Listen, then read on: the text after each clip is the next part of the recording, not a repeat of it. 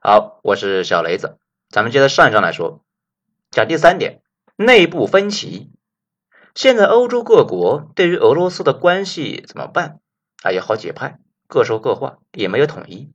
首先呢，就是挨着俄罗斯的几家，那真的是一山二岭愁，三江四海恨呐。波罗的海三国，大伯伯、乌克兰，那都是和俄罗斯不共戴天的。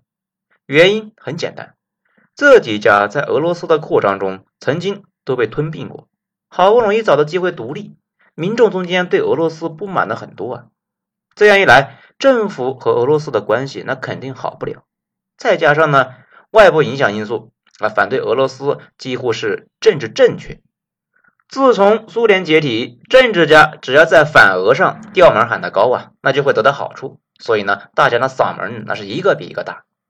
而这几个国家经济又都不算很好，融入西方就成了一条发展的捷径。啊，当然是最好的是加入北约和欧盟。谁能够加入，很大程度上啊，就看和俄罗斯的关系。只要敢怼俄罗斯，就可以引起啊国际关注，然后就能获得奖励。尤其是大波波这个国家本来就有病，再加上他和俄罗斯的夙愿，整个波兰史啊，百分之七十是被俄罗斯虐，百分之二十呢是他们虐俄罗斯，还有百分之十是其他的。波兰因为闹得凶啊，在北约和欧盟东扩中得利也最大。现在波兰呢反俄就反成了一个条件反射，但凡有点事，自家鸡不下蛋，狗子不下崽，都能够怪到俄国人身上。波兰之外，乌克兰现在也是半真半假，症状呢看着也是非常严重。乌克兰因为距离俄罗斯太近，历史上啊跟俄国走得很近，跟着苏联混的时候发生过乌克兰大饥荒，老百姓把纳粹入侵。和苏联统治作为历史上啊最惨烈的两件事情，提起来那就骂街呀。可现在呢，经济依旧和俄国绑定太深，乌克兰东部那又都是俄国人，想脱离俄罗斯完全转向西方非常不容易。但是乌克兰这个眼看经济啊越来越差，俄罗斯自顾不暇，他们觉得唯一的法子呢就是和俄罗斯彻底翻脸，加入北约，和欧美呀死死的绑在一起。所以，自从二零一四年颜色革命，乌克兰放弃了原本在两边观望的立场，和俄罗斯一直闹到现在。于是，俄罗斯加入欧洲文明圈五百年后，最讽刺的事情发生了：和俄罗斯接壤的国家里面，现在关系最正常的居然是土耳其。虽然呢不是很友好，甚至没事啊还过两下子，但是两家有事呢还能谈，关系啊时好时坏。不像那几家呀，天天跟斗鸡一样。其实很多时候呢，几个东欧国家也是表演的居多，再加上实力不允许啊，有事呢积极表态，但是也就仅限于表态，具体实际动作那还是看幕后老板的。然后是大量打酱油的，这些大多和俄罗斯没啥大矛盾，也没什么交情，距离呢又远，遇到的事情大多是看情况，这算是一个吃瓜群众。比如距离俄罗斯比较远的南欧和西班牙，和俄罗斯没啥交集。巴尔干半岛那些呢，还有北欧，要说对俄罗斯呢也没啥好印象。仔细说起来，那还有不少矛盾，但是大多都是随大流。不管是披挂上阵出力的，还是真金白银出钱的，都不愿意。如果有好处，或者是俄罗斯影响到了自己的利益，才会跑出来吼两嗓子。最后也是最主要的。德法两家作为欧洲双化士人，也是俄罗斯两次刷战绩的对手，现在却是和俄罗斯啊关系最紧密的。法国以前是欧陆老大，二战之后地位下降。美国在欧洲地位的影响力那是越来越大。法国为了维持在欧洲大陆的传统优势地位，走上了独立自主的外交模式，不但成为西方第一个承认中国的西方大国。同时，也和苏联保持着友好关系，而且事事跟美国作对。在美国人眼里面，法国跟苏联一样讨厌。加上不在一起呢，对抗苏联的第一线，法国在冷战中和苏联呢这关系并不差。大量苏联急需的技术啊，也是从法国流入了苏联。尽管当时控制西方技术流入苏联的八统就在巴黎，这就叫做坚守自盗。也就是说呢，法国几十年依靠传统外交平衡术和美苏都保持尽量友好，到现在，法国拉拢欧洲最强的德国组成欧盟核心，同时和俄罗斯保持友好，稳定欧洲。至于德国，他俩的关系呢比较复杂，历史上他们都有惨痛的互相伤害经历。俄国人讨厌德国人，这没啥可说的。这有个故事呢，说是俄国士兵进入柏林之后奸淫掳掠，无恶不作。有人就问他们：“你们还是那一群要解放全人类的红军战士吗？”红军士兵就说：“啊，你说的那些人我们认识，不过他们阵亡在了基辅、哈尔科夫、莫斯科、库尔斯克。”而对于德国人来说，最痛苦的不是二战中他俩互掐呀。也不是苏联人进入柏林之后接引掳掠，这些事德国教材里面都刻意去仇恨化。德国人最郁闷的事情是苏联占着东德，分裂了他们国家近半个世纪，还有那一道柏林墙，是德国人心中永远的痛。所以德国老百姓呢，普遍对俄罗斯没啥好感。但是德国的能源对于俄罗斯的依赖太强，俄罗斯现在最能拿得出手的就是能源和武器。德国能源现在电力呢，依靠法国的核电、自家的新能源和俄罗斯的天然气。德国上层是懂这一点的，所以德国历任总理啊，基本都事实亲俄，也就是平时呢啊跟着美国一起骂俄国，但德国上层跟俄国的关系一直很好。前总理施罗德退休之后，甚至去俄罗斯的能源公司做高管，这个事估计很多人听起来就匪夷所思啊。这之所以如此呢，还是因为啊，德法比较强大，可以有自己的意志，小国们没有办法，因为在欧洲的头上还有个美国。那讲第四点啊，这美国是关键。讲到这里呢，就要说一说美国在欧洲为什么如此强势。其实呢，就是依靠北约组织。北约因为冷战而生。为了应对苏联和其盟友的威胁，美国和西欧各国组成北约。从此，美国在欧洲的军事方面有主导权。建立之后，美国等于是承包了西欧各国的安全防务。从此以后，美军开始在西欧驻军，直到现在为止，美军还在欧洲啊存放着至少一百五十枚核弹头。冷战时期，西欧各国军队数量比起以前大量减少。军费那也下降。二战之前几百年，整个欧洲就是世界中心，各国之间从政治到军事都不停对抗，时不时的打成了一锅粥。这种局面终于得以结束。所以说方法呢，挺让人无语的。自从美苏成为世界唯二超级大国之后，欧洲各国实际的军事压力小了，他们能够快速发展，也跟军费开支低有关。后起国家最大的发展障碍呢，就是巨大的军费开支。我国以前国防开支太大，严重影响了经济发展。这邓公啊也意识到了这一点。八十年代我国太穷了，于是军事停了一些年，有限资源优先发展经济，然后再发展军事。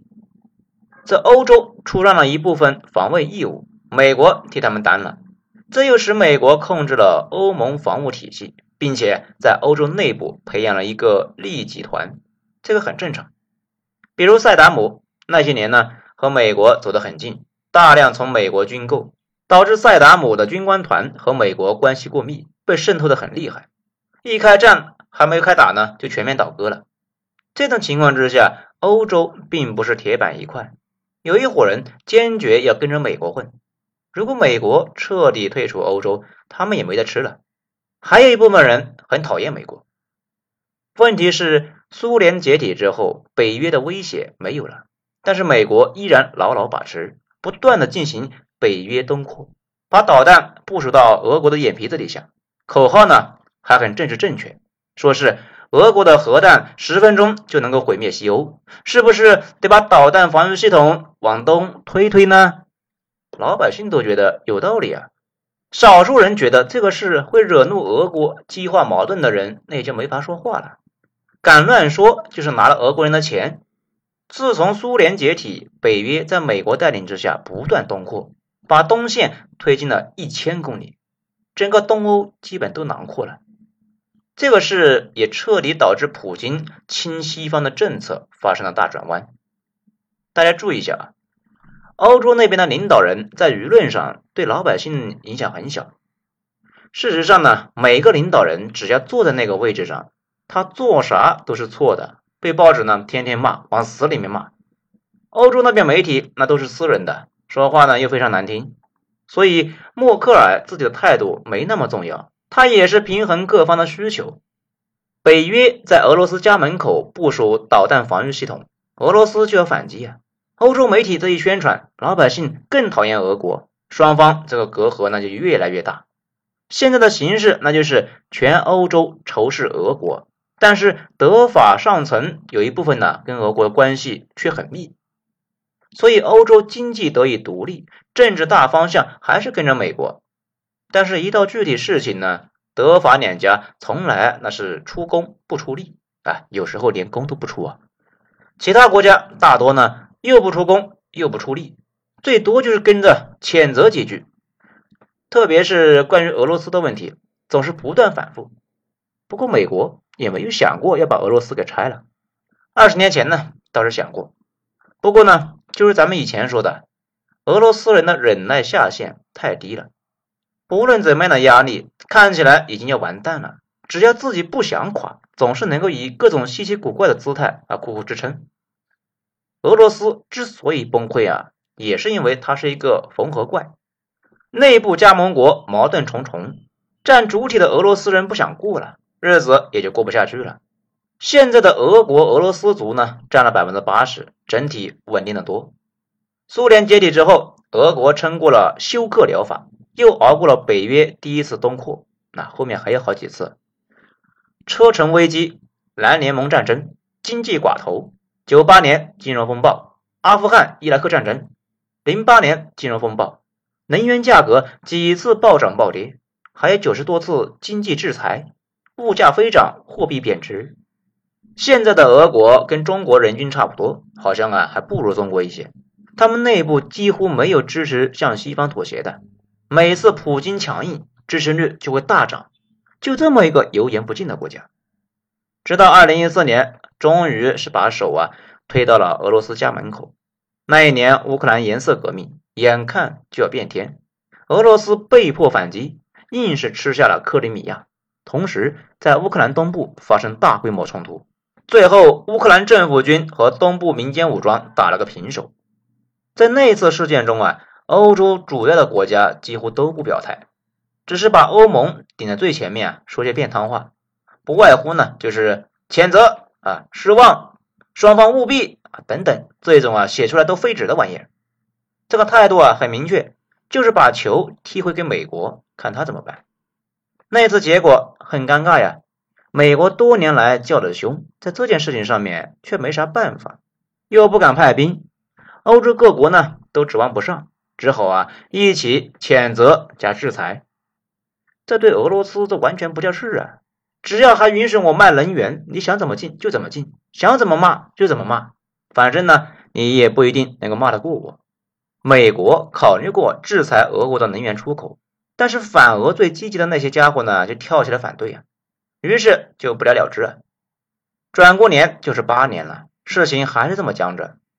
这段时间，美国突然要在乌克兰边境部署核弹，俄罗斯怒了呀，向边境调了十万国防军，啥意思呢？一目了然了。对于俄罗斯来说，乌克兰这块地太重要了。乌克兰最东部，距离俄罗斯一个叫做伏尔加格勒的地方只有三百公里。那地方呢，以前叫斯大林格勒。现在北约要在乌克兰部署超高音速武器，如果在乌克兰境内发射，那么啊，飞到莫斯科只需要五分钟。甚至北约要吸收乌克兰加入，那这就是直接踹人家大门了呀！俄国人那肯定忍不了，逼急了肯定会出手。普京现在给大家的印象，那就是啊，可预测性非常强。你敢过线，他就敢动手，大家反而呢就不会随便再动手了。所以俄罗斯把大军开到乌克兰边境，意思很清楚：你敢乱来，我就敢乱来。以俄国人的性格，这么嫩的事情还真的能做出来。这一天，美国带着一大帮人在黑海给乌克兰呢帮场子。这几天搞得很热闹，互相骂的飞起啊！每天各种飞机满天飞，这新闻标题呢，这看着就跟马上要打起来一样。不过从双方领导人通话的结果来看，美国心态也不太好。拜登威胁普京说是要给俄罗斯经济啊致命一击，估计普京在那偷着乐呢，就知道你不敢动兵动刀的。现在暴露了吧，怂货！在最后啊，说一下未来。对于欧洲来说呢，时代早就变了，自己不再是世界的中心，过日子已经是第一要务。欧洲怕俄国，并不是怕俄国的核武器，没人怕那玩意儿，因为知道俄国人再怎么二呀，也不到万不得已不会真的扔核弹一起毁灭。他们最怕俄国的地方呢，就在于俄国如果下定决心去做的事情。能够承担巨大的痛苦和压力，俄国人一直下限都很低，对痛苦的忍耐力度啊极强。欧洲人却不行了，他们心疼钱，老百姓田园牧歌惯了，哪里能够受得了铁和血呢？所以平时打打嘴炮那还行，俄国真威胁动手的时候，他们立刻就虚了。这也成了俄国的一种策略，自己没啥可损失的时候，该害怕的就是你们。此外。欧洲老百姓呢，也不会为了乌克兰人真的去拼命啊！能源、环保、移民、疫情、物价、圣诞节，甚至 J.K. 罗琳的事件，在欧洲普通人眼里面，都比俄罗斯是不是会进入乌克兰重要的多。啊！至于和俄罗斯日常接触最多的东西，大概就是能源了。欧洲能源之前已经暴涨了六倍，现在好不容易呢有点回落。如果俄国这个能源供应商出问题，能源价格再翻几倍，那谁都得慌啊！这才是人们关心的事情。所以呢，预计这个事最后那还是不咸不淡的解决。乌克兰人很快就会意识到，美国人无意给他们拼命，他们在美国人眼里啊，只是一根抽俄国的棍子。问题是，俄国是个斧头，这还搞啥搞啊？今后的趋势呢，是西方推不过来。俄国也不可能打出去，乌克兰反正是惨了，就像一颗小行星夹在两个恒星之间呢，稍有不慎就会被撕得粉碎。乌克兰唯一的出路只有两条，一条是白俄罗斯那种，总统变省长，加入幸福温暖的俄罗斯大家庭，但是可能性不大。乌克兰人痛恨俄国人。